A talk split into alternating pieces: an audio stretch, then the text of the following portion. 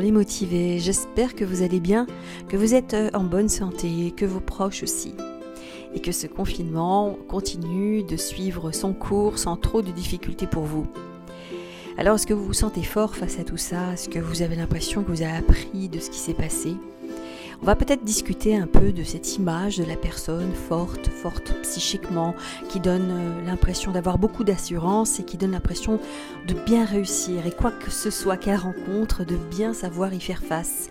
Je suis Béatrice Gomez, coach en évolution professionnelle et fondatrice de jebosseureux.com. Bienvenue sur ce podcast. Alors ces personnes qui ont des aptitudes particulières ou des habitudes de comportement, elles nous interpellent parce que elles représentent un petit peu ce qu'on aimerait. C'est une question d'attitude, c'est une question de manière d'être en fait au quotidien, mais elles nous donnent la sensation quand on les voit, quand on les voit parler de ce qu'elles ont fait, quand on les voit faire ce qu'elles font, eh bien ça nous donne l'impression qu'elles ont quelque chose que nous n'avons pas. Et pourtant, euh, on a tous la capacité d'avoir ces aptitudes-là. Et je vais vous les donner pour que vous compreniez un petit peu de quoi il s'agit. La première, ce sont des personnes qui ont naturellement ce qu'on appelle un quotient émotionnel assez prononcé.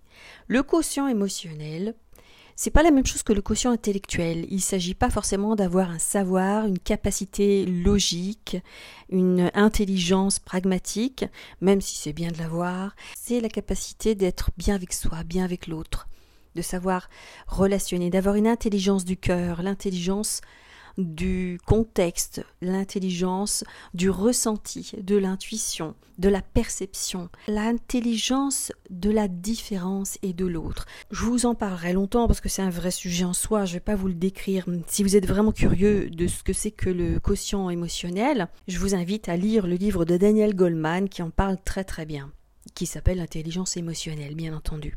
Le deuxième aspect, c'est que cette personne-là, elles ont tendance à euh, démontrer une confiance en elles. Elles ont une certaine assurance, affirmation d'elles-mêmes. Donc elles ont déjà réglé pas mal de choses en ce qui concerne la confiance, l'estime de soi, l'image de soi. Il y a ça qui est un vrai pôle, un vrai sujet. Elles ont fait face à peut-être certaines difficultés de, confiance. En tout cas, elles démontrent une certaine assurance, une certaine confiance, ça c'est certain. Le troisième aspect, c'est que ces personnes savent poser leurs limites. Elles les connaissent, elles comprennent bien ce qui dépend d'elles, ce qui ne dépend pas d'elles, ce qui se permet, ce qui ne se permet pas, à quoi elles disent oui, à quoi elles disent non. Elles savent écouter leurs besoins, elles savent dire non. Hein, sans avoir de culpabilité, etc. Donc elles savent gérer tout cet aspect relationnel, la frontière entre soi, ses besoins et les autres. Le quatrième aspect, c'est qu'elles savent, parce qu'elles ont un bon quotient émotionnel, une belle intelligence émotionnelle, une assurance, et elles savent dire non, elles savent gérer les personnalités difficiles. Elles savent les neutraliser, surtout neutraliser les personnes toxiques. Elles ont une belle intelligence qui permet justement de bien poser ce qui a besoin d'être posé pour ne pas se faire envahir, ne pas se faire manipuler ou embarquer. Le cinquième aspect, c'est que ce sont des personnes qui acceptent facilement l'échec. Elles ne ressassent pas 36 fois sur leurs problèmes, leurs échecs, elles l'acceptent, elles le regardent, elles en font quelque chose et elles cherchent à s'améliorer. C'est quand même un atout fondamental pour l'apprentissage. Le sixième aspect, c'est que ces personnes savent s'adapter. Elles s'adaptent parce qu'elles savent lâcher prise avec ce qui n'est plus, ce qui a besoin d'être, ce qui a besoin de changer. Elles savent lâcher prise avec le passé, elles savent fonctionner sans avoir le filet de sécurité des habitudes et des habitudes de confort aussi. Le septième aspect, c'est que ces personnes ne se comparent pas aux autres. Ça ne veut pas dire qu'elles n'observent pas ce que font d'autres, hein. elles s'inspirent, elles savent s'inspirer, mais elles ne vont pas forcément euh, chercher à copier, bien au contraire, elles vont s'inspirer, elles vont avoir leur propre manière de faire et de voir les choses, mais elles ne vont pas se comparer puisque elles n'ont pas de problème de confiance en elles. Elles vont pas dire c'est mieux, c'est moins bien, elles avancent, elles savent ce qu'elles veulent. Le huitième aspect qui est important, c'est que ces personnes sont endurantes.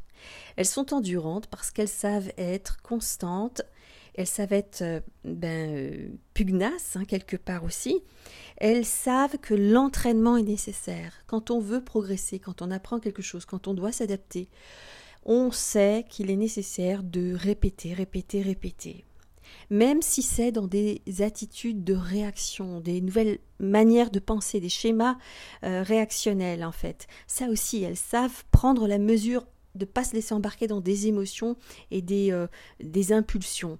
Elles, elles sont maîtres d'elles-mêmes parce qu'elles s'entraînent à voir cet aspect-là des choses. Et enfin, le dernier aspect, sont des personnes qui savent prendre soin d'elles. Elles savent se reposer.